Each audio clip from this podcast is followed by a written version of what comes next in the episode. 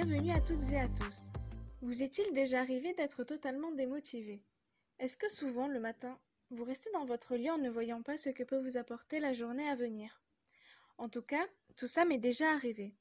Sauf qu'après, l'impression que la journée n'a servi à rien reste plusieurs jours et démotive encore plus. Et ça crée un cercle vicieux. Alors ce podcast est là pour vous redonner la joie de vivre, l'envie de vous lever le matin avec la pêche et la motivation d'accomplir vos buts et vos rêves quand vous vous découragez. Je m'appelle Lilou et je suis étudiante en classe préparatoire scientifique. Si vous ne me connaissez pas, je publie régulièrement des romans sur Wattpad et Scribé. La plupart de ces œuvres sont des fictions, mais l'une d'entre elles est un guide de développement personnel.